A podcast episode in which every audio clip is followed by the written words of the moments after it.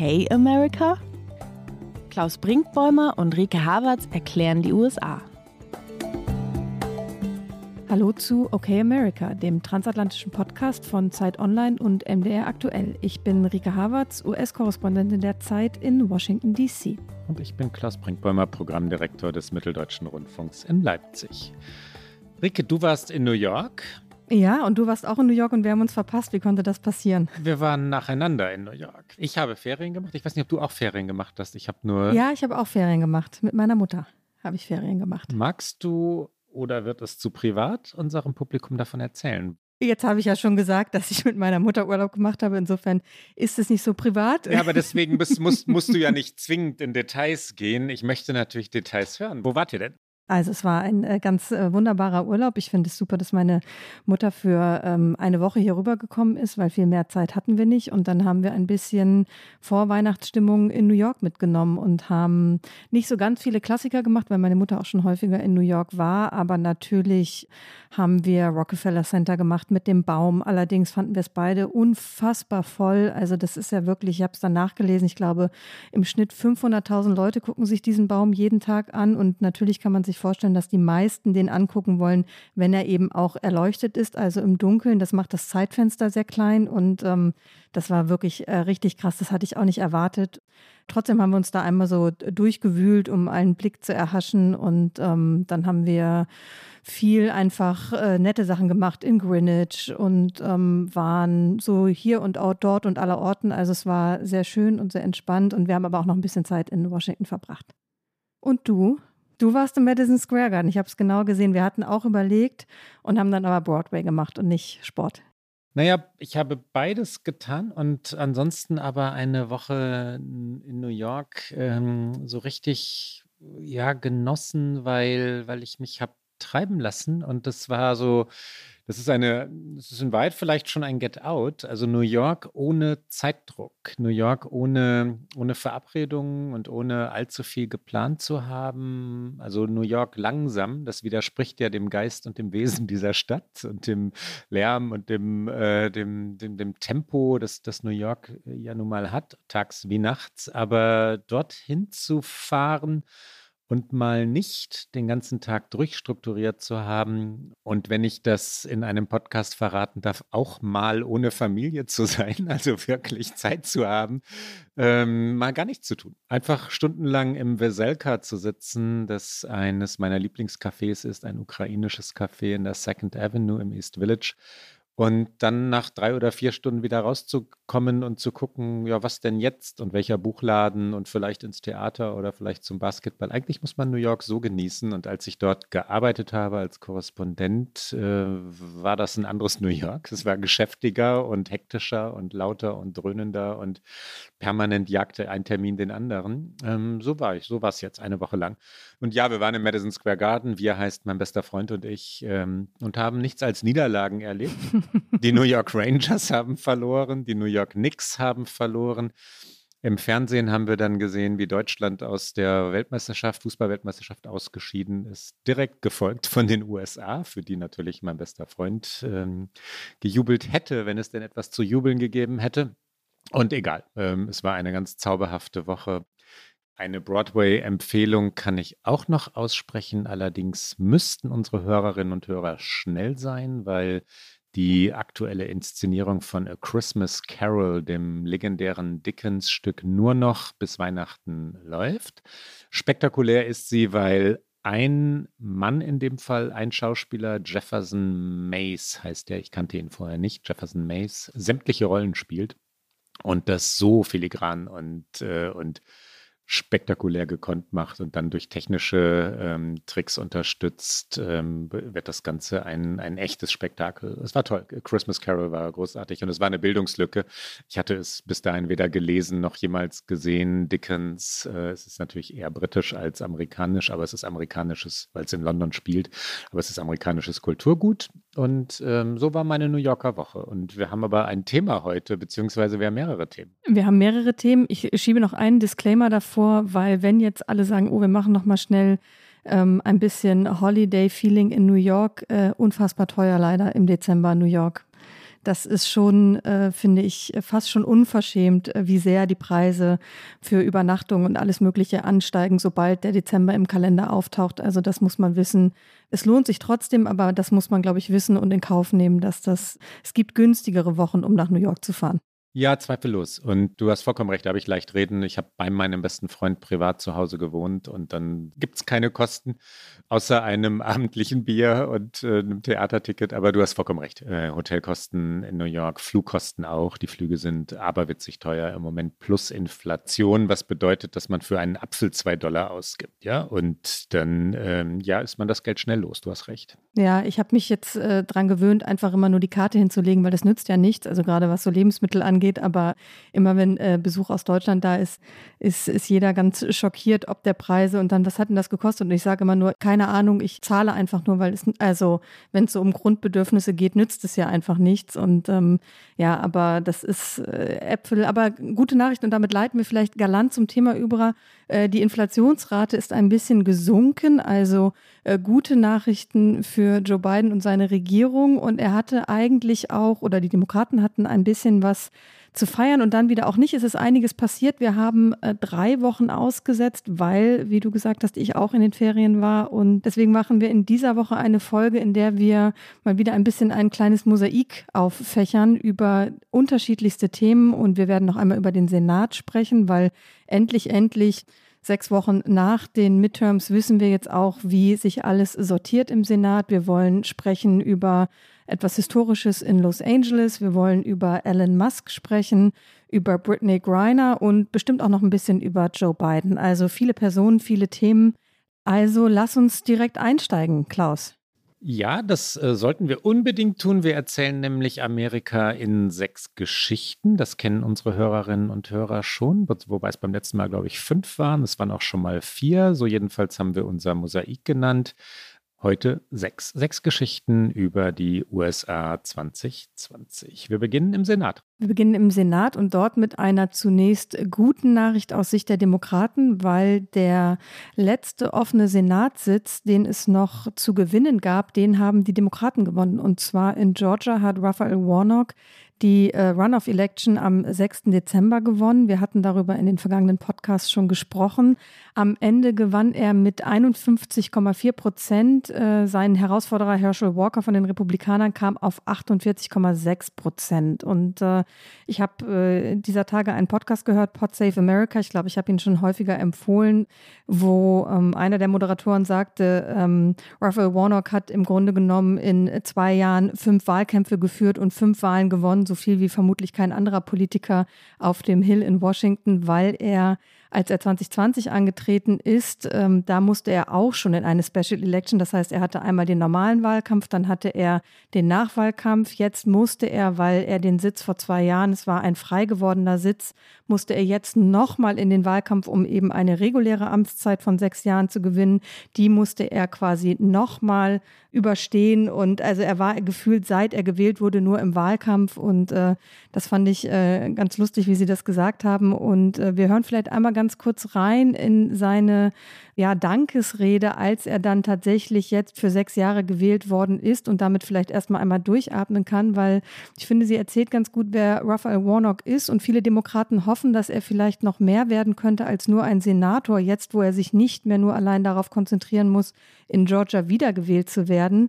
Er ist Pastor, er wird ja auch immer als Reverend Warnock ähm, vorgestellt und er bezeichnet sich selbst auch immer so. Ich glaube, er sieht sich selbst als Pastor, der gerade Senator ist, nicht jemand, der mal Pastor war und jetzt Senator ist. Und ähm, er sagte dann auch in seiner Rede äh, Danke und dann To God be the glory. Das ist ein Zitat einer christlichen Hymne. Und dann sagte er, die Arbeit, die vor uns liegt, die ist nicht leicht. Mein Versprechen ist, ich werde an eurer Seite gehen, während ich für euch arbeite.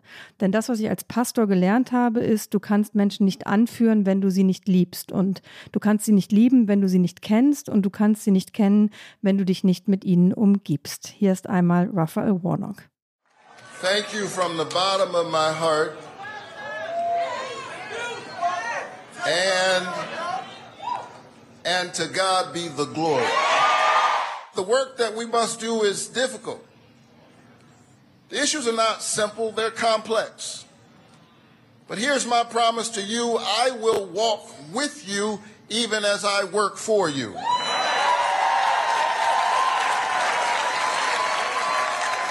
Because, because here is what I've learned as a pastor. You can't lead the people unless you love the people. You can't love the people unless you know the people, and you can't know the people unless you walk among the people. Rike, du hast gerade angedeutet, da könne auch noch mehr kommen. Kündigst du hiermit seine Präsidentschaftskandidatur an?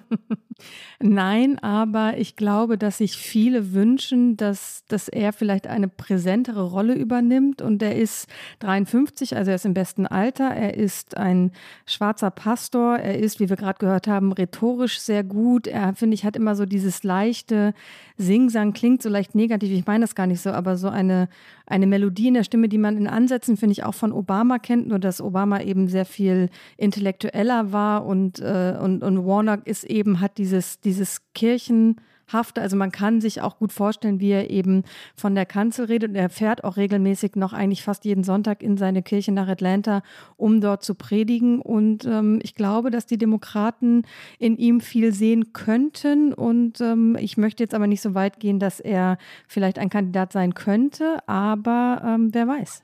Erstaunliche Biografien gibt es allemal und immer wieder in den USA. Diese, also die Biografie Raphael Warnocks, begann in Savannah, Georgia. Er ist das elfte von zwölf Kindern. Savannah, Georgia und überhaupt der Bundesstaat Georgia ist durchaus Heimat von Rassismus und Sklaverei, wenn diese denn eine Heimat haben. Aber dort jedenfalls waren äh, Sklaverei und Rassismus wirklich, wirklich ausgeprägt, tief in die Geschichte der Stadt verwoben. Die weißen Sklavenhalter hatten Herrschaftshäuser, Paläste, die man heute ja, besichtigen kann, sehen kann. Warnock kam dort 1969 zur Welt. Das war also ein Jahr nach dem Mord an Martin Luther King. Es war fünf Jahre nachdem Präsident Lyndon B. Johnson das Bürgerrechtsgesetz unterzeichnet hatte, also die Gleichstellung der Schwarzen in Amerika zum Gesetz erklärt hatte. Und das wiederum bedeutete, dass Warnock zwar die Geschichte des schwarzen Amerika, die Geschichte der Sklaverei, verinnerlicht hatte, weil er damit groß geworden war, aber er musste nicht mehr andere Toiletten als Weiße benutzen. Er musste nicht mehr hinten im Bus sitzen. Er konnte auf normale Schulen gehen. Die Familie, aus der er stammt, war arm, die Eltern übrigens auch. Ähm, Pfingstprediger, also Prediger wollte ich sagen, ähm, kirchlich verankert. Religion war omnipräsent in der Familie. So wurde er groß. Es gab erst einmal nichts anderes als Pastor zu sein und die Politik kam so nach und nach dazu. Und seine Geschichte prägt auch seine Politik, weil er, weil er, wie du gerade gesagt hast, in so einer armen Familie aufgewachsen ist, wurde er, hat er enorm profitiert von den Sozialprogrammen, die es unter Präsident Johnson gab. Und das hat ihm eben ermöglicht, dass er überhaupt als erster in seiner Familie eine Hochschulbildung ähm, machen konnte. Er konnte zur Universität gehen. Er ist erst ans Morehouse College in Atlanta gegangen, wo auch Martin Luther King studiert hat. Er hat äh, in diesem Jahr tatsächlich eine Biografie veröffentlicht, A Way Out of No Way. Ein kleines Mini-Get-Out an dieser Stelle. Also wenn man sich für, für solche Biografien interessiert, ist sie interessant, nicht unbedingt, weil Warnock so sehr über sich und seine Politik reflektiert, aber er erzählt eben seine Kindheit und seinen Aufstieg und ähm, wie er es geschafft hat, sehr plastisch und ähm, dass eben King für ihn eine prägende Figur war, auch wenn er gar nicht mehr lebte, als er selbst auf die Welt gekommen ist. Und damit natürlich dann am Ende, dass er es dann schaffte, mit, äh, ich glaube, Mitte 30 an die ehemalige Kirche von King als Pastor berufen zu werden, das ist natürlich im Grunde eigentlich schon der, der größte Lebensschritt. Und dann ist er aber trotzdem noch weitergegangen, weil er immer gesagt hat, ich möchte nicht von der Kanzel aus predigen, sondern ich möchte ähm, äh, der, der Prediger soll zur Predigt werden. Also er möchte auf die Straße, er, er möchte seinen Glauben und seine Überzeugung darüber vermitteln. Und deswegen ist für ihn der Schritt in die Politik im Grunde genommen ein folgerichtiger gewesen. Und er hat sich zum Beispiel in den letzten zwei Jahren enorm dafür eingesetzt, dass so etwas wie Insulinpreise in den USA günstiger werden. Also dass Menschen Zugang zu medizinischer Versorgung haben. Und das hängt natürlich sehr stark mit seiner biografischen Prägung zusammen. Und ähm, ich finde, wenn man das alles hört und liest, dann fragt man sich, warum war es dann trotzdem so knapp? Warum hat er nicht im ersten Anlauf einen Herschel Walker geschlagen, der von den Republikanern aufgestellt wurde, weil Trump es vor allen Dingen wollte, dass dieser Kandidat antritt, der äh, keinerlei politische Erfahrung hat, der im Wahlkampf über Skandal nach Skandal gestolpert ist, der sich zum Beispiel als großer Abtreibungsgegner inszeniert hat nach der Entscheidung des Supreme Court im Sommer, dass eben Roe v. Wade fallen würde. Und dann kam heraus, dass er ehemalige Freundinnen bezahlt haben soll, damit sie eben äh, eine Schwangerschaft beenden. Und also im Grunde genommen ein unterirdischer Kandidat. Und trotzdem war es knapp. Und das sagt natürlich auch viel aus über das Amerika, in dem äh, heute immer noch alle äh, leben müssen, sowohl ein Warnock als auch ein Walker. Und als Warnock vor knapp zwei Jahren das erste Mal gewählt wurde, eigentlich ein Tag, an dem sich alle gefreut haben, dass das passierte, alle, die liberal sind im Land. Genau einen Tag später wurde das Kapitol in Washington gestürmt, in das er als schwarzer Baptistenprediger aus dem Süden gewählt worden war. Und ich finde, das macht so viel, das zeigt so viel, wie eng die Dinge hier beieinander liegen. Am Ende hat, glaube ich, Warnock gewonnen, weil er einfach wieder besser mobilisiert hat. Und dass Herschel Walker auch ein schwarzer Kandidat war, da haben viele Wählerinnen und Wähler gesagt, aus Georgia, die schwarz sind, das haben die Republikaner nur gemacht, um eben dem, dem schwarzen Warnock einen schwarzen Gegenkandidaten entgegenzusetzen. Aber am Ende, so haben es Nachwahlbefragungen gezeigt, haben die meisten gesagt, wir haben uns für die Kompetenz entschieden und Walker war einfach nicht kompetent. Ich glaube, zwei weitere Dinge lassen sich aus dieser Wahl noch ableiten. Zum einen, Amerika ist derart polarisiert, dass die sogenannten Independents, die, die wirklich bei Wahlen noch hin und her wechseln, je nach Kandidat oder je nach Parteiprogramm, inzwischen eine geradezu erschreckend kleine Gruppe sind. Das ist die Gruppe, um die gekämpft wird. Die anderen, die große, große Mehrheit äh, der USA fühlt sich als Teil einer Clique, als Teil eines Stammes und da kann der eigene Kandidat dann so schlecht sein, wie er will. Der andere ist der Feind und auch wenn der qualitativ besser ist, dieser andere, auf gar keinen Fall darf der gewählt werden. Dass jemand wie Warnock dann am Ende drei Prozentpunkte, knappe drei Prozentpunkte Vorsprung hat, gilt als hoher Sieg in den USA von heute. Es hätte nach der Qualität der Kandidaten Daten zu urteilen 60-40 äh, ausgehen müssen. Und ganz kurz noch der zweite Gedanke, Rike. Georgia ist ein konservativer Staat. Wir haben die rassistische Geschichte Georgias schon angesprochen. Dass Georgia überhaupt Swing State ist, also umstritten ist, dass Demokraten dort überhaupt gewinnen können, ist relativ neu und äh, das gehört ja zur Wirklichkeit dazu. Jahrelang, jahrzehntelang haben dort Republikaner abgeräumt und immer gewonnen. Ne?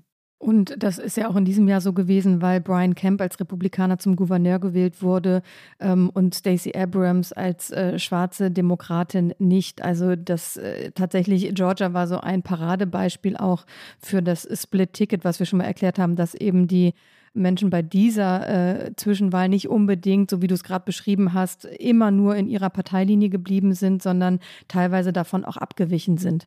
Es wäre also äh, ein Grund zum Feiern gewesen für die Demokraten, weil mit dem Sieg von Warnock hatten die Demokraten 51 Sitze im Senat sicher, also hatten noch einen dazu gewonnen im Vergleich zu der Zeit vor diesen Wahlen. Und damit hatten sie eigentlich gehofft, nicht mehr so abhängig zu sein, wie zum Beispiel von Menschen wie Joe Manchin, äh, dem Senator aus West Virginia, der in äh, Washington eigentlich nur Mr. 50 genannt wird, weil er immer mit dieser ganz knappen Mehrheit der Demokraten im Senat Druck ausgeübt hat, eben auf Gesetzesvorhaben, um versucht hat, äh, seine Interessen und die Interessen seines Staates besser durchsetzen zu können und hat dann eben oft gesagt, ich stimme nicht zu, Beispiel Mindestlohnanhebung, äh, da ist er dagegen und dann mussten die Demokraten sich immer relativ verrenken, um seine Stimme zu haben, weil sie waren immer darauf angewiesen und jetzt gibt es zwar nach den Zwischenwahlen eine republikanische Mehrheit im Repräsentantenhaus, was bedeutet, es wird jetzt in den kommenden zwei Jahren nicht mehr leicht werden für die Demokraten,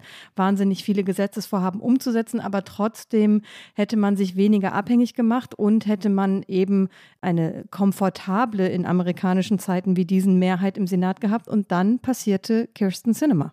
Kirsten Sinema war wie Joe Manchin eine jener Demokratinnen, die immer mal so und dann ganz anders abstimmten, die also für Joe Biden und Nancy Pelosi, die gesamte Führungsriege der Demokratischen Partei, nicht einschätzbar waren. Sie hat dafür gesorgt, dass Gesetze abgeschwächt wurden. Sie war relativ loyal, etwas loyaler als Menschen, aber galt immer als Wackelkandidatin und hat jetzt erklärt, die Demokratische Partei zu verlassen. Ein äh, aus demokratischer Sicht fürchterlicher Zeitpunkt, weil sie sich so gefreut hatten, die 51 Sitze zu haben und die wirkliche Mehrheit im Senat zu haben. Und jetzt haben sie wieder nur 50 Sitze, sind angewiesen auf Kamala Harris ähm, als Vizepräsidentin. Wir haben das schon öfter mal erklärt. Ist Kamala Harris berechtigt, den sogenannten Tiebreaker zu spielen oder die Tiebreakerin, wenn es eine weibliche deutsche Form dieses amerikanischen Begriffes denn gäbe, äh, zu sein? Also die das Unentschieden aufzubrechen, das meint es ja. 50 zu 50, dann kommt die Vizepräsidentin und bringt die 51 wichtigste Stimme herbei. Das muss Kamala Harris jetzt mutmaßlich wieder tun. Es sei denn, Kirsten Sinema, die künftig unabhängig sein will, also keiner Partei zugehörig sein will, stimmte dann doch mit dem äh, demokratischen Caucus, wie das genannt wird, also mit der demokratischen Fraktion. Das ist noch nicht klar. Zu vermuten ist, dass sie eher auf der demokratischen Seite abstimmen wird als auf der republikanischen. So jedenfalls ließe ihr bisheriges Abstimmungsverhalten vermuten, aber man weiß es halt nicht. Ne? Die sichere Mehrheit ist wieder weg und die Kalkulierbarkeit hat jedenfalls nicht zugenommen. Auch Frau Cinema hat logischerweise gesprochen nach ihrer Entscheidung. Sie hat gesagt, ich verlasse die Partei, ich werde mich als unabhängig registrieren. Das mag einige überraschen, aber es ergibt Sinn. Viele in Arizona, Klammer auf, sie stammt aus Arizona, sie ist Senatorin aus Arizona, Klammer zu. Und im Land haben nicht das Gefühl, dass sie noch gut in eine der beiden Parteien passen und ich möchte mich auf meine Arbeit konzentrieren. You're here to make a significant announcement. I've registered as an Arizona independent. I know some people might be a little bit surprised by this, but actually, I think it makes a lot of sense. You know, a growing number of Arizonans and people like me just don't feel like we fit neatly into one party's box or the other. And so, like many across the state and the nation, I've decided to leave that partisan process and really just focus on the work that I think matters to Arizona and to our country, which is solving problems and getting things done. Rike, das klingt zunächst einmal ganz pragmatisch. Das tut es und ähm, sie hat dann auch noch in einem anderen Interview gesagt, dass sie nicht glauben würde, dass ihre Entscheidung jetzt etwas an der Struktur des Senats ändern werde. Sie würde die gleiche Arbeit wie immer tun, aber es ist, glaube ich, mehr als nur äh, eine pragmatische Entscheidung. Es ist natürlich auch eine strategische Entscheidung von Cinema, die ihre erste Amtszeit im Senat 2018 gewonnen hat und sich erst 2024 zur Wiederwahl stellen muss. Also sie war jetzt nicht dran und ähm, sie hat eine ganz interessante politische Biografie hinter sich, denn sie war mal Grünen-Mitglied hier in den USA. Sie ist bei Antikriegsdemonstrationen mitmarschiert. Sie hat sich schon einmal als Unabhängige in der Politik versucht und am Ende war es es eben ihre Zugehörigkeit zur Demokratischen Partei, die ihr den Sprung in die Landespolitik verschafft hat und dann eben auch in den Senat nach äh, Washington. Und dann hat sie, während sie im äh, Senat in Washington war, wieder ihr Abstimmungsverhalten verändert und ist eben in diese moderate Linie wieder für demokratische Verhältnisse äh, geschwungen. Das heißt, das Pendel bei Kristen Cinema ist schon in die eine und die andere Richtung gegangen. Und weil sie von den Demokraten in den vergangenen Jahren so sehr kritisiert wurde dafür, dass sie eben im Grunde genommen Fraktionszwang, äh, würde das auf Deutsch heißen, dass sie dem nicht wirklich sehr treu geblieben ist, beziehungsweise immer versucht hat, wie Menschen eben auch das Beste für sich rauszuholen, musste sie eigentlich schon jetzt darum fürchten, ob sie überhaupt 2024 nochmal eine Chance hat, in den Primaries bei den Demokraten für ihre Wiederwahl wiedergewählt zu werden in der innerparteilichen äh, Konkurrenz. Also es gab da schon Versuche von Demokraten, auch in Arizona, andere Kandidatinnen und Kandidaten aufzubauen, um eben zu verhindern, dass Cinema, die so damit gespielt hat, dass sie vielleicht ihre Stimme auch verweigern würde, nochmal eine Wiederwahl zu ermöglichen. Insofern kann man schon auch ihren Schritt jetzt sehen als einen kalkulierten um zu schauen, wie sie sich gut aufstellen könnte 2024. Und deswegen könnte es, es ist jetzt ein, ein sehr, es ist das Long Game im Grunde genommen, also es ist sehr vorausschauend, aber es könnte für die Demokraten halt problematisch werden, wenn zum Beispiel Cinema entscheidet, ich trete als äh, Unabhängiger an und damit in Arizona auch ein, ein mittlerweile Swing State, früher sehr konservativ, mittlerweile kann er in beide Richtungen gehen. Joe Biden hat ihn 2020 gewonnen, das erste Mal als Demokrat seit Bill Clinton 1996. Also man sieht, da hat sich was verändert in der Demografie. Und dann könnte natürlich eine unabhängige Kirsten Cinema den Demokraten wertvolle Stimmen nehmen. Du hast es gerade gesagt, es sind so wenige, um die die Parteien überhaupt noch kämpfen, die sich noch umentscheiden, dass das entscheidend ist. Und deswegen ist das eigentlich keine gute Nachricht für Biden und die Demokraten, sowohl jetzt für die kommenden zwei Jahre, als auch wenn man sich äh, die politische Landkarte 2024 anschaut. Und wir haben schon oft erwähnt, in den USA ist die Politik ein solches Spiel. Alle gucken jetzt nach den Zwischenwahlen schon auf 2024. Das Rennen um 2024 hat begonnen, weshalb, äh, by the way, auch der Sieg von Warnock so wichtig war, weil es eben ein sicherer demokratischer Sitz ist für die nächsten sechs Jahre. Und 2024 stehen relativ viele Senatssitze zur Wiederwahl, die sehr umkämpft sein werden und von denen Demokraten fürchten müssen, dass sie sie verlieren. Alles jetzt argumentiert aus der demokratischen Perspektive. Die Republikaner können sich in indes auch nicht so richtig darüber freuen, dass Cinema jetzt unabhängige ist, weil sie hat nicht gesagt, sie geht zu den Republikanern, was rein administrativ bedeutet, die Ausschüsse im Senat werden jetzt von den Demokraten kontrolliert werden können, weil sie formal eben immer noch die Mehrheit haben. Und das ist, äh, sage ich mal, auf so einer arbeitsadministrativen Ebene wichtig, weil sich dann die Parteien nicht um irgendwelche, also für die Demokraten ist es wichtig, weil sie müssen sich nicht mit den Republikanern streiten.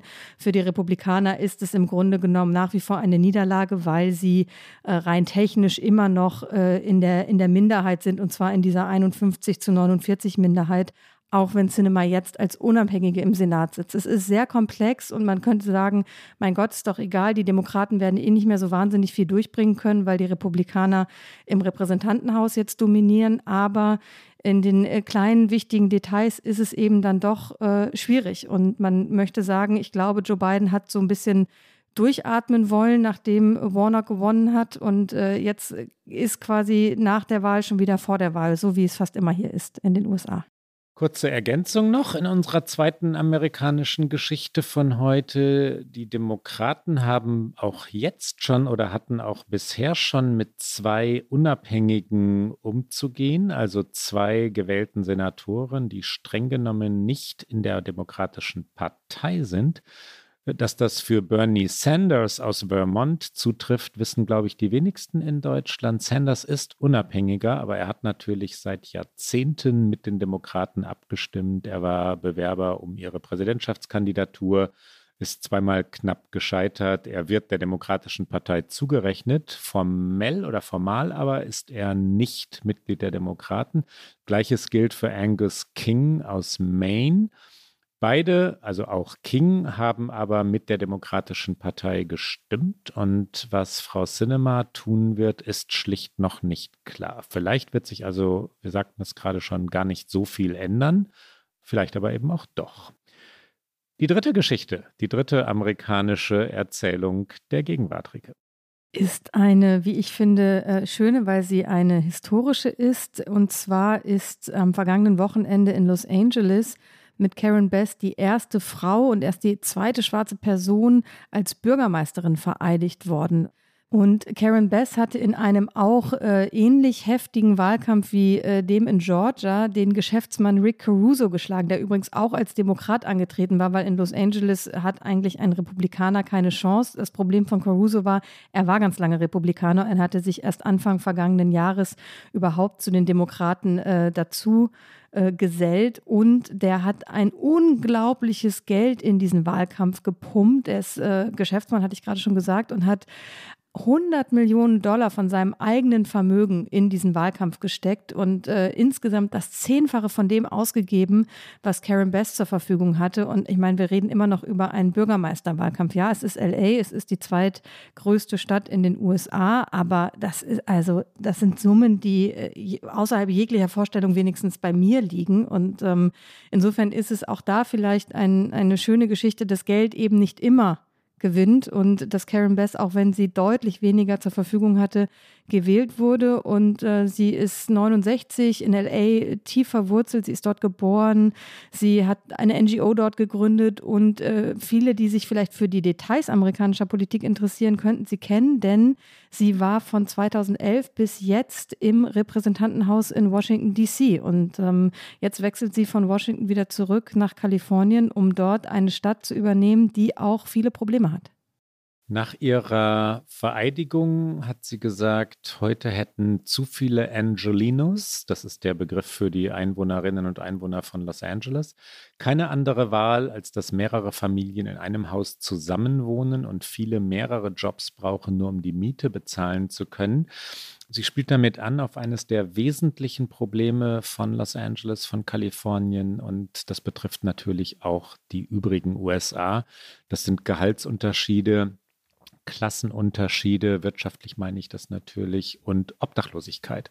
Obdachlosigkeit in Los Angeles hat sie gleich zum State of Emergency, also zum Notstand erklärt. Mehr als 69.000 Menschen dort haben keine Wohnung. 69.000, eine Stadt für sich. Ja.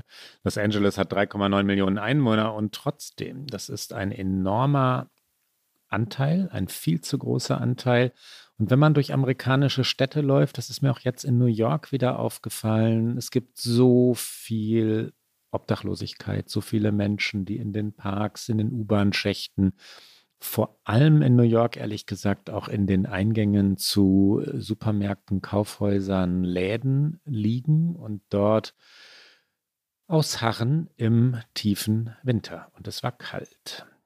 Die Zahl der Wohnungslosen in LA ist dabei sogar noch angestiegen im Vergleich zu 2020 äh, um 4,1 Prozent. Und das, obwohl die Stadt äh, schon seit Jahren versucht, dieses Problem zu lösen. Es ist natürlich nicht nur ein, ein Problem dieser Stadt, das ist gerade gesagt, es ist ein strukturelles Problem, mit dem Amerika nicht umzugehen lernt, aus meiner Sicht. Es ist einfach etwas, was was zu lange negiert wurde. Und ähm, es ist natürlich ambitioniert von äh, Bass jetzt zu sagen, äh, das ist ihre Top-Priorität. Aber ich glaube, es ist natürlich richtig, dass sie das zu ihrer äh, Top-Priorität macht, zumal neben den Wohnungslosen insgesamt Wohnungsmarkt in LA wahnsinnig äh, schwierig ist. Äh, die Stadt hat die meisten überfüllten Stadtviertel im Land. Also es gibt äh, so Viertel wie South LA oder East LA, wo einfach überhaupt kein Wohnraum mehr da ist. Also selbst wenn sich Menschen eine Wohnung leisten könnten, gibt es keinen Wohnraum mehr. Und insofern hat sie, glaube ich, äh, viel zu tun. Und äh, sie ist von Kamala Harris übrigens vereidigt worden und die extra dafür nach äh, Sacramento geflogen ist. Und vielleicht noch als letztes ein weiterer historischer Fakt. Insofern ist es wirklich in, in, in ganz vielen Bereichen eine, eine historische Wahl gewesen.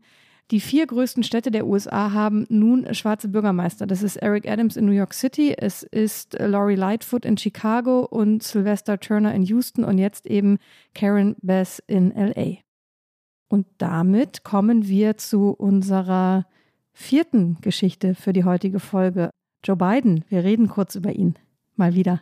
Wir müssen hin und wieder über den amerikanischen Präsidenten reden. Wir hatten eine lange Erörterung der Frage, ob Joe Biden eigentlich der kommende Präsidentschaftskandidat äh, der Demokraten sein solle. Fulminante Antwort von Rika Havertz und mir nein. Zitiere ich richtig? Ja, ja, absolut. Jetzt ist etwas, äh, sind zwei Dinge passiert. Zum einen äh, eher klein, eher erwartet. Ähm, die, die, die Anzeichen verdichten sich, dass Joe Biden tatsächlich noch einmal antreten werde oder wird. Seine Ehefrau Jill hat es angedeutet, seine Leute im Weißen Haus sprechen darüber, er bereite sich vor, er rechne damit, dass er, dass er bald seine Kandidatur erklären wolle. Die Demokraten wissen nicht so recht, wie sie ihn, also Joe Biden, davon abhalten können, noch einmal zu kandidieren. Wenn ich es richtig verstehe, die Zeichen richtig deute, würden seine Parteikolleginnen und Kollegen ihm gerne sagen, bitte, bitte lasse es, du bist zu alt und trauen sich nicht, weil er der amerikanische Präsident ist. Und vielleicht wird das dann eine, ja, sich selbst erfüllende Prophezeiung oder oder er macht's, weil er es kann oder wie immer man es dann nennen soll. Das zweite, das geschehen ist, hat mit dem ersten zu tun. Und das ist politisch interessant und vielleicht auch im Moment äh, relevanter. Joe Biden möchte gerne den Rhythmus der Primaries, also der amerikanischen Vorwahlen, auf den Kopf stellen oder jedenfalls verändern.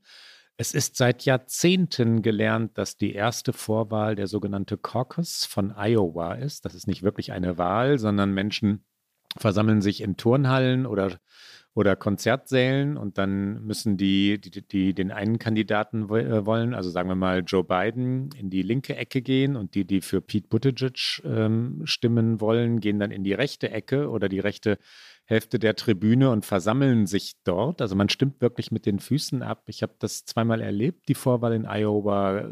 Gelebte Politik, wunderbar, aber nicht sehr zuverlässig. Ja? Beim letzten Mal scheiterte die App, mit der die äh, Ergebnisse zusammengetragen werden sollten. Und weil Iowa ein sehr ja, ländlicher, in Teilen auch industriell geprägter Bundesstaat ist, aber sehr, sehr weiß ist, klassisches weißes, ländliches Amerika, wollen die Demokraten Iowa die erste Vorwahl entziehen und sie nach South Carolina vergeben, wo Joe Biden beim letzten Mal ja den, den Trend drehte, ja, an Buttigieg, an Bernie Sanders vorbeizog und dann letztlich die Nominierung ergatterte. Das ist in South Carolina passiert und dort möchte er künftig die erste Vorwahl abhalten. Das ist in Amerika ein riesiges Thema, weil diese Vorwahlen groß sind, ein Spektakel sind. Da wird mit sehr, sehr viel Geld hantiert. In Iowa es sind Unmengen von von Millionen von Dollar ausgegeben worden für den Wahlkampf der vergangenen Jahrzehnte. Und das soll nun verändert werden, jedenfalls durch die Demokraten. Die Republikaner wollen beim alten System bleiben. Es ist interessant, weil ich würde sagen, von einer akademisch-politikwissenschaftlichen Perspektive aus würde ich sagen, macht es eigentlich Sinn, Iowa nicht so ins Zentrum zu stellen. Es ist ja nicht so, dass wer Iowa gewinnt, dann tatsächlich auch die Nominierung bekommt, aber wir kennen das aus diesen Wahlkämpfen, dass man natürlich äh, Momentum hat aus diesen ersten Vorwahlen und deswegen, wie du es gerade gesagt hast, da wahnsinnig viel Geld reingepulvert wird und Iowa im Grunde genommen nicht mehr repräsentativ ist für das Amerika von 2022 äh, oder 2024. Auf der anderen Seite ist das eben, genau wie du es gesagt hast, ein Spektakel, es ist Tradition und es ist immer sehr, sehr schwierig im Land hier etwas umzukehren, woran man so wahnsinnig gewöhnt ist. Und es könnte vielleicht auch im Grunde genommen durch die Hintertür fast noch Probleme machen für die Demokraten, weil sie ohnehin schon ein Problem mit dieser Wählergruppe haben, die eben vornehmlich in Iowa ist, nämlich ähm, ländliche, weiße Wähler, ähm, Arbeiterklasse, all diese Menschen wenden sich eher ab von den Demokraten, was Problem ist bei allen Demografien, die die Demokraten vielleicht zurück äh, dazu gewinnen. Und deswegen ist natürlich die Frage, fühlen sich die dann noch weiter verprellt davon, dass jetzt äh, Biden sagt, künftig soll in einem anderen Bundesstaat zuerst abgestimmt werden. Man könnte sagen, es ist doch egal, aber es ist eben nicht so egal. Insofern weiß ich nicht, wie gut die Idee ist aus einer politstrategischen Überlegung. Rein akademisch, rein theoretisch würde ich sagen, ähm, macht es mehr Sinn, weil auch eben Iowa wirklich äh, sonst nie eine Rolle spielt. Deswegen war Iowa auch immer so wahnsinnig äh, stolz darauf, dass da dann halt einmal dieser ganze Zirkus vorbeizog. Und ähm, aber wie viel Sinn macht das wirklich noch?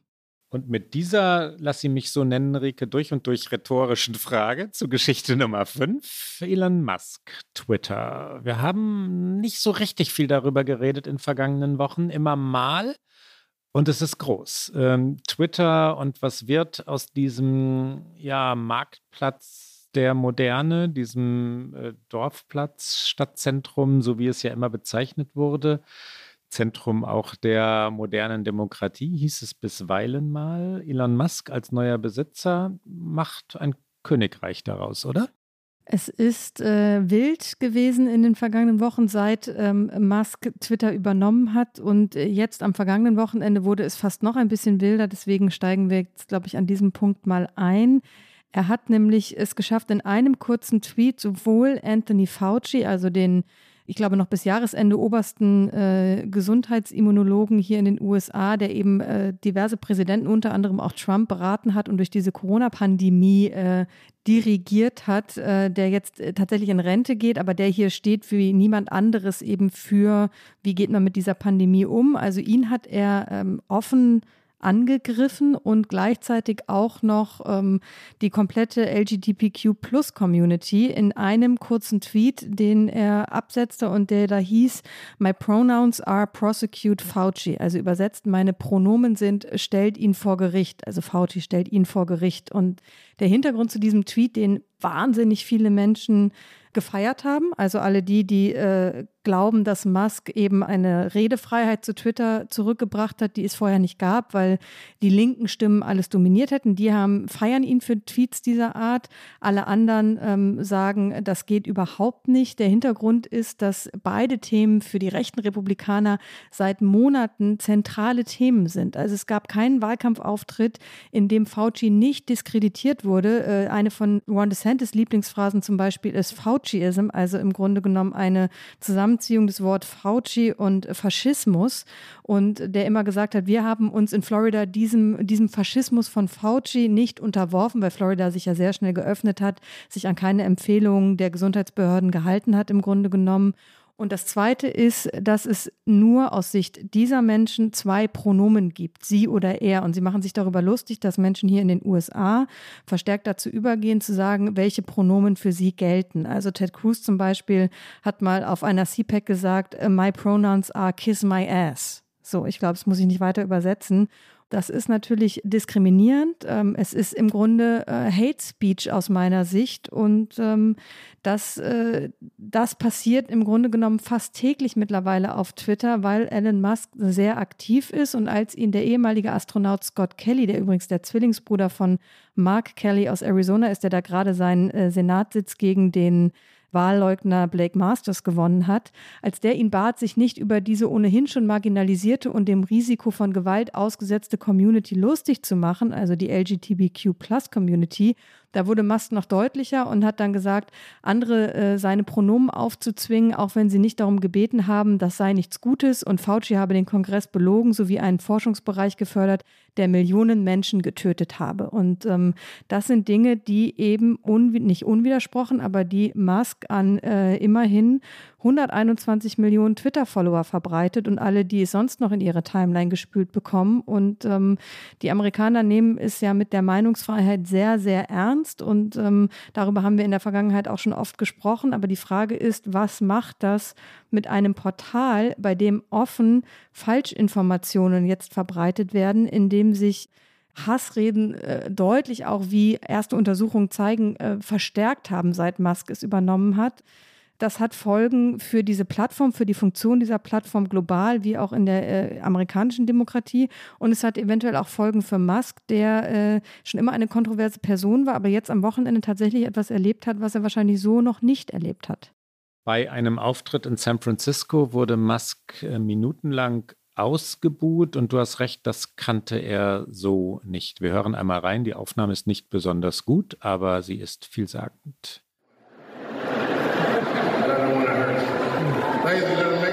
For the richest man in the world.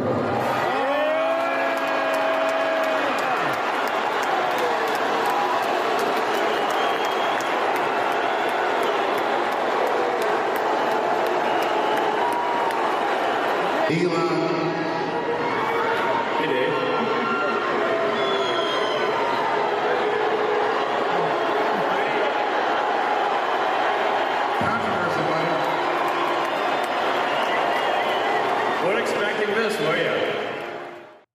Und Rike, kannst du für unsere Hörerinnen und Hörer, die nicht so vertraut sind mit dieser Pronomendebatte und Diskriminierung, Ausgrenzung im amerikanischen, in einem Satz oder von mir aus natürlich auch zwei oder drei Sätzen, äh, nochmal erklären, worin genau die Diskriminierung liegt. Also der Tweet war, my pronouns are prosecute Schrägstrich Fauci. Prosecute Fauci are his pronouns, sind seine Pronomen. Warum ist das eine Diskriminierung der LGBTQ Plus Community?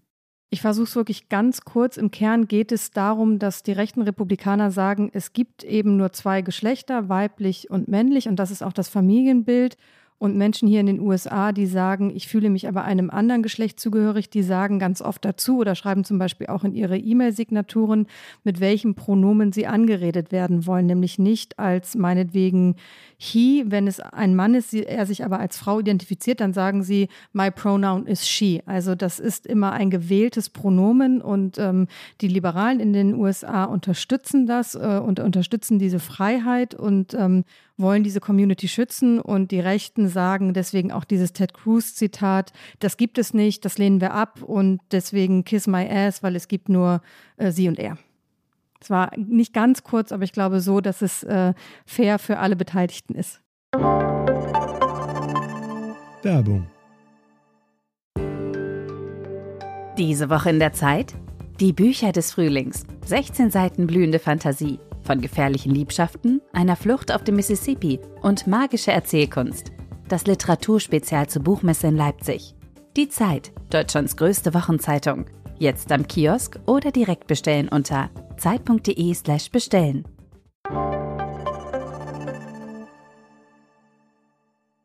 Was wird aus Twitter? Nutzt du es eigentlich noch, Ricke?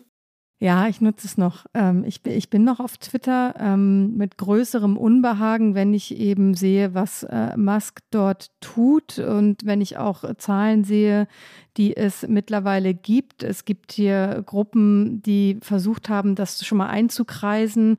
Das ist das Center for Countering Digital Hate, also der Anti-Defamation League. Und andere Gruppen haben das hier untersucht. Und ähm, um nur mal ein, eine Zahl zu nennen, sie haben sehr viele, man kann das googeln, sie haben sehr viele Zahlen erhoben, aber zum Beispiel, bevor Musk Twitter kaufte, tauchten Beleidigungen gegen Schwarze im Durchschnitt 1282 Mal pro Tag auf auf der Plattform.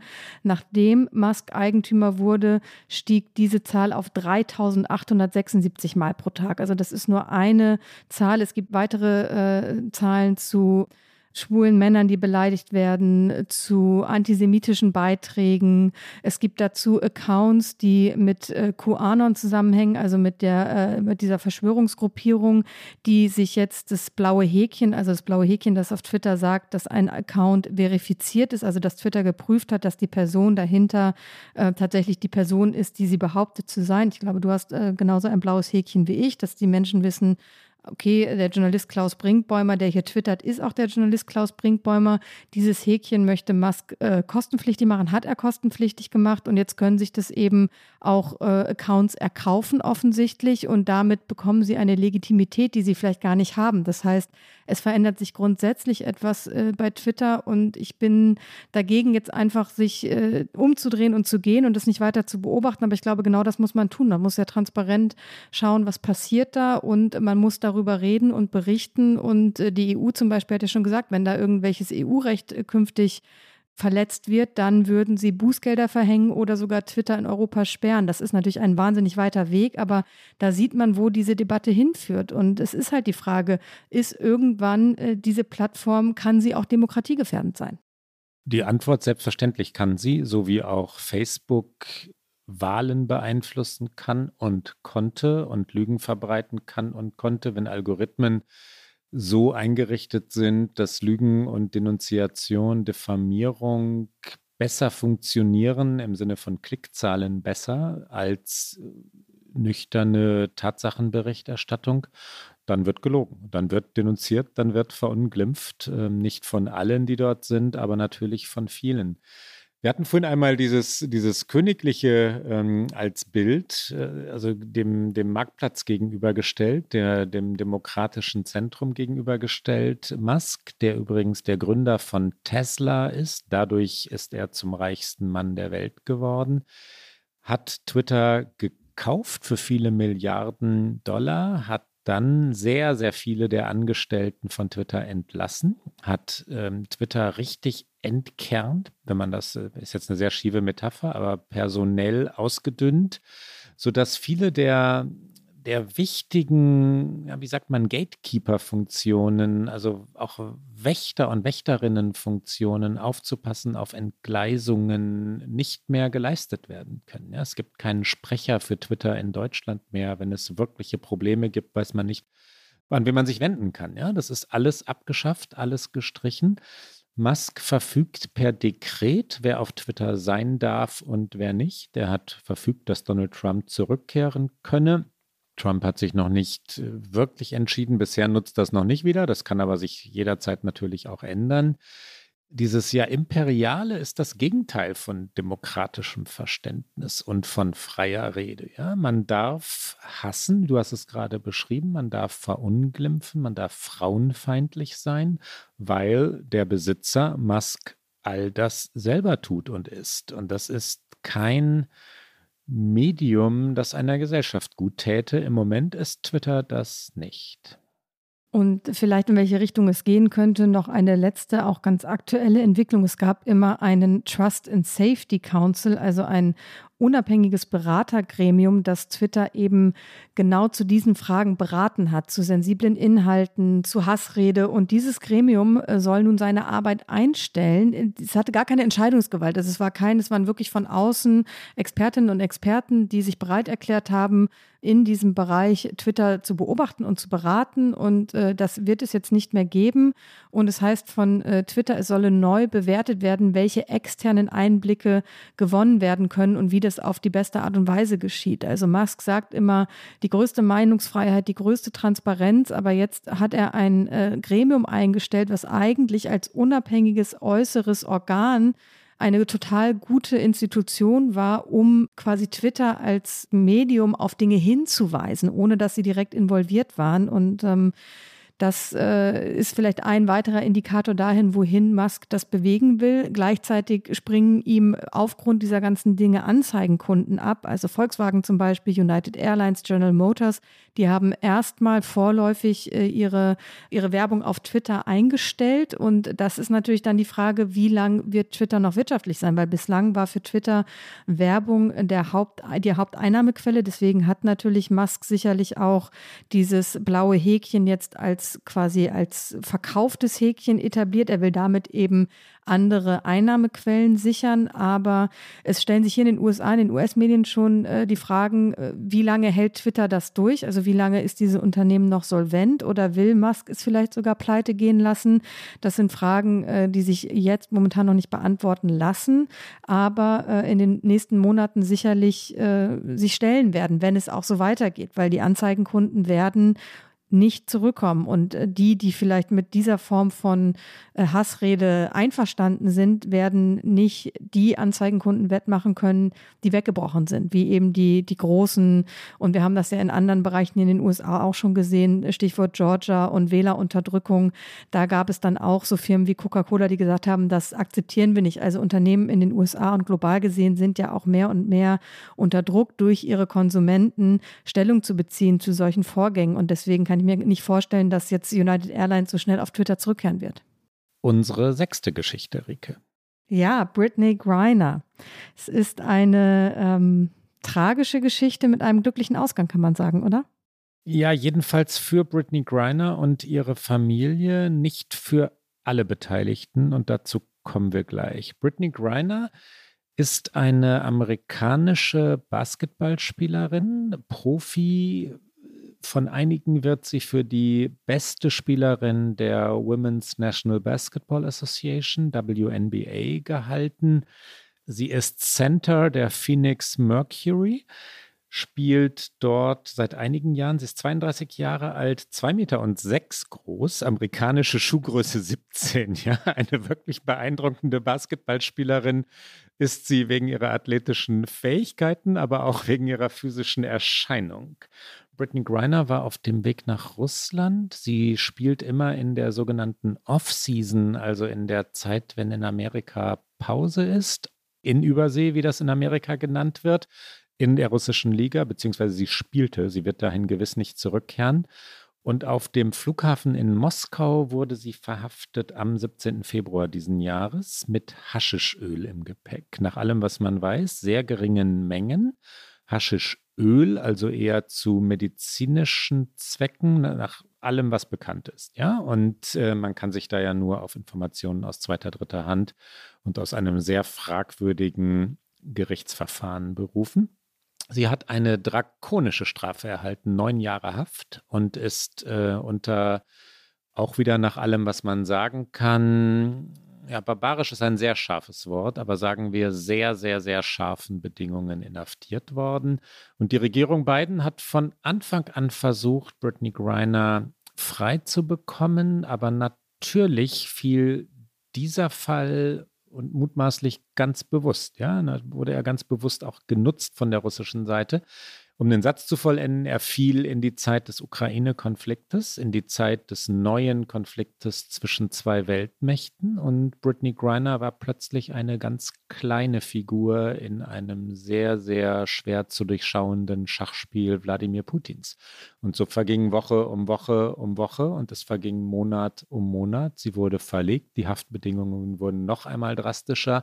Ihre Familie hatte große Angst und du hast das Happy End schon angekündigt, Rike. Was geschah dann? Sie wurde tatsächlich in der vergangenen Woche freigelassen, aber natürlich nicht einfach so. Es gab, wie so oft in diesen Fällen, ein Tauschgeschäft. Sie wurde für äh, Viktor But oder wahrscheinlich würden die Amerikaner sagen Baut, einen russischen Waffenhändler, der auch tatsächlich hier äh, verhaftet wurde und ähm, verurteilt wurde zu einer 25-jährigen Haftstrafe. Gegen den wurde sie ausgetauscht. Also die amerikanische Regierung hat sich bereit erklärt, Baut wieder zurück nach Russland zu schicken, dafür, dass äh, Griner zurück nach Washington kommt. Und so saß sie dann irgendwann in einem Flieger äh, zurück nach Washington, DC. Das Weiße Haus hat es groß gefeiert. Ähm, es gab Bilder aus dem Oval Office ähm, im Gespräch mit äh, Griners äh, Mutter, She's Coming Home. Also das ist natürlich dann eine Geschichte, die die Amerikaner auch gut zu erzählen wissen. Es gab auch jetzt schon Aussagen von denjenigen, die dabei waren, zum Beispiel in diesem Flieger, dass Griner sich nicht zurückgezogen hätte, sondern mit allen, die dort an Bord gewesen wären, gesprochen hätte und hat wohl selbst gesagt, ich war jetzt so lange in Isolation, ich möchte einfach sprechen und äh, jetzt ist sie wieder in Washington DC. Ein Happy End, das aber natürlich auch nie ohne Kritik bleibt. Ja, weil Paul Whelan noch dort ist. Paul Whelan ist ein, eine zweite amerikanische, ich scheue mich ein bisschen davor, Geisel zu sagen. In Wahrheit aber ist er das, Geisel des russischen Staates, verhaftet worden vor sehr dubiosem Hintergrund, will sagen, in Wahrheit ohne Anklage, die, die irgendwelchen Überprüfungen standhalten würde. Paul Whelan ist noch dort und die Regierung Biden hat versucht, sowohl Greiner als auch Whelan frei zu bekommen im Austausch gegen den von dir schon genannten Waffenhändler Boot. Aber darauf haben sich die Russen nicht eingelassen. Greiner haben sie freigelassen und Whelan nicht, weil der eine, nämlich Paul Whelan, ein Anhänger der Republikaner ist und Brittany Griner ja sehr liberal lebt und wählt, Anhängerin der Demokraten ist, übrigens auch eine lesbische Frau, ähm, was nicht relevant für den eigentlichen Fall ist, aber aus all diesen Gründen wird diese Geschichte politisiert in den USA. Sie wird zu einer ja geradezu demagogisch verzerrten Geschichte im rechten Spektrum der Medien. All dieses, ja, lesbische Frau, es ist frauenfeindlich, die Kritik ist frauenfeindlich. Wählerin der Demokraten wird ähm, zu einer zu einer dieser, dieser ja, Verzerrungen, Verdrehungen, ähm, die Regierung Biden und ihre linksradikale Ideologie. Ja, das ist die Darstellung. Und dann wird eben die Befreiung einer Geisel nicht mehr gefeiert oder nicht mehr auch nur willkommen geheißen. Man muss es ja nicht feiern, sondern verdammt und, äh, und beschimpft. Griner wird beschimpft, Biden wird beschimpft, ähm, bei Fox News, in den entsprechenden Blogs, im Talk Radio es bleibt schmutzig in den USA. Die US-Regierung hat natürlich sich dagegen verwehrt und hat gesagt, dass es immer eine Priorität hat, ähm, Amerikaner, die im Ausland zu Unrecht verhaftet und inhaftiert sind, frei zu bekommen und dass es natürlich furchtbar sei, einen Amerikaner dort zurückzulassen. Und mit Sicherheit wird äh, weiter auf diplomatischen Wege versucht, auch das zu lösen. Aber ja, selbst äh, so eine vermeintliche Happy End-Geschichte bleibt in den USA nicht nur das, sondern es wird immer auch damit Politik gemacht. Aber natürlich machen die Demokraten damit auch Politik. Biden hat natürlich diese Befreiung auch inszeniert und ähm, mit Sicherheit wird Griner die schon wieder trainiert haben soll, auch jetzt durch die Medien durchgereicht werden, so sie das möchte. Was man bislang hört, ist, ist, dass sie vor allen Dingen auch körperlich unversehrt sind. Aber das sind natürlich Monate, die niemand einfach so abstreift. Aber ähm, sie wird eben auch natürlich instrumentalisiert von den Demokraten als äh, wir haben es geschafft, wir haben sie nach Hause geholt.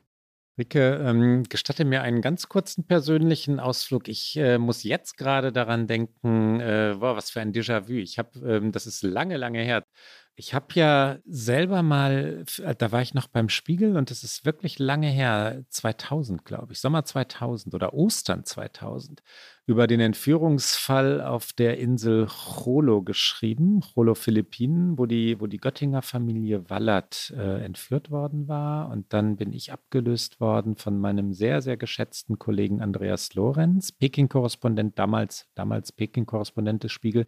Und Andreas wurde entführt. Und dann hatte der Spiegel seine eigene Geisel.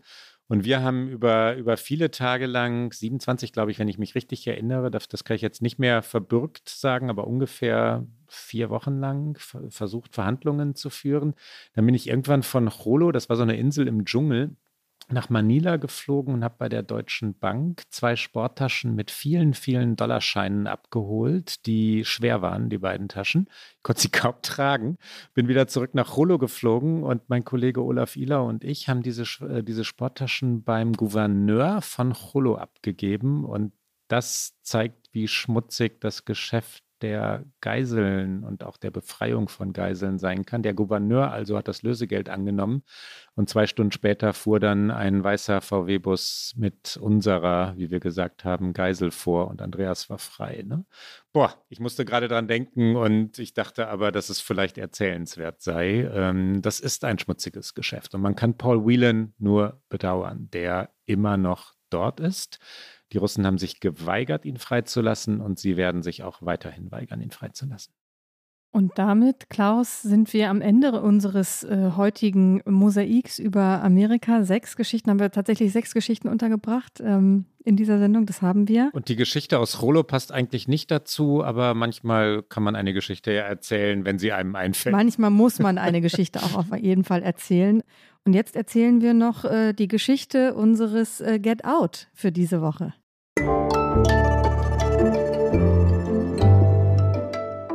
Get Out. Rike, was hast du mitgebracht? Ich habe tatsächlich, es passt fast ein bisschen in unsere äh, Geiselnahme-Geschichte. Ich habe nämlich eine Buchempfehlung mitgebracht und zwar mal einen Thriller, der ist aber deutlich komplexer als einfach nur ein Krimi. Er ist von S.A. Cosby, Sean Cosby. Er heißt Razorblade Tears. Äh, er ist auch auf Deutsch erschienen, da heißt er Die Rache der Väter. Er war, glaube ich, im vergangenen Sommer auf Barack Obamas Sommerleseliste. Das ist äh, per se oft schon ein gutes Zeichen. Auf jeden Fall gut für den Autoren, weil dann wird das Buch sehr gut verkauft. Es wurde aber in, ohnehin gut verkauft. Die Filmrechte sind auch schon vergeben worden und es spielt in Virginia und es geht um zwei Väter, die den Mörder ihrer beiden Söhne finden wollen. Es geht aber um viel mehr. Es geht nämlich um Rassismus, es geht um Homophobie, es geht um Armut, es geht um um Milieus in den Südstaaten, nämlich die Söhne, die Toten waren schwul, sie waren miteinander verheiratet und einer der Väter ist weiß, der andere ist schwarz und äh, in einem ländlichen Virginia finden diese beiden Welten nie zueinander und in diesem Fall finden sie aber zueinander und äh, die Geschichte von Ike Randolph und Buddy Lee Jenkins ist sehr lesenswert. Razorblade Tears. Klaus, was hast du mitgebracht?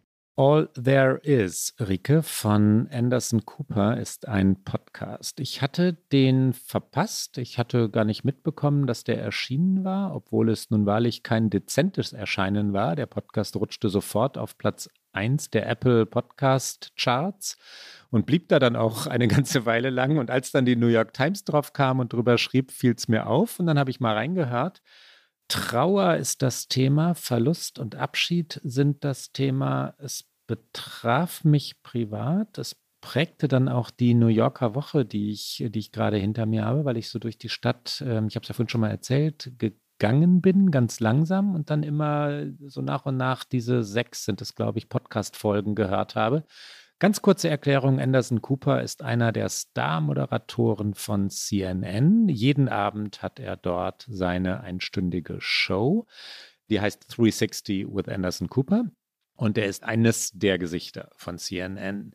Er ist auch der Sohn von Gloria Vanderbilt, seiner Mutter, die eine Grand Dame der New Yorker Society, so kann man es, glaube ich, noch sagen, war. Äh, Künstlerin, sie hat auch ein, mehrere Bücher. Eins habe ich mal gelesen, da habe ich sie getroffen, da habe ich sie interviewt. Ich weiß gar nicht, wie viele. Bücher jedenfalls hat sie geschrieben. Sie ist gestorben. Und Anderson ist dann in ihr Haus gegangen und hat das erlebt, was viele Menschen erleben, was ich erlebt habe, was, äh, was, was glaube ich auch vielen unserer Hörerinnen und Hörer so geht. Sie mussten durch das Haus verstorbener Eltern. Und Anderson Cooper hat dann angefangen, in sein Smartphone zu sprechen, was er dort dachte, fühlte, sah, wahrnahm, entdeckte. Unterlagen, Briefe, Tagebücher, Fotoalben, die für ihn auch teilweise jedenfalls drapiert worden waren mit Botschaften für ihn, weil die Mutter wusste, dass er durch ihren Nachlass gehen würde.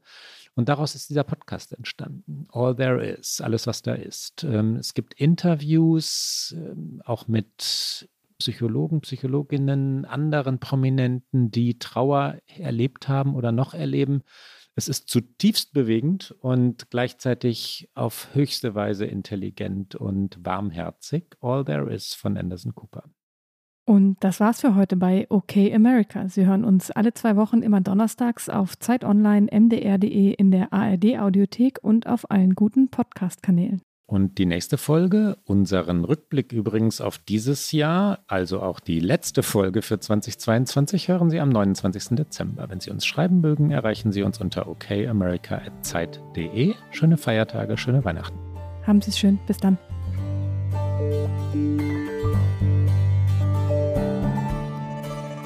Okay America ist ein Podcast von Zeit Online und MDR aktuell. Produziert von Pool Artists.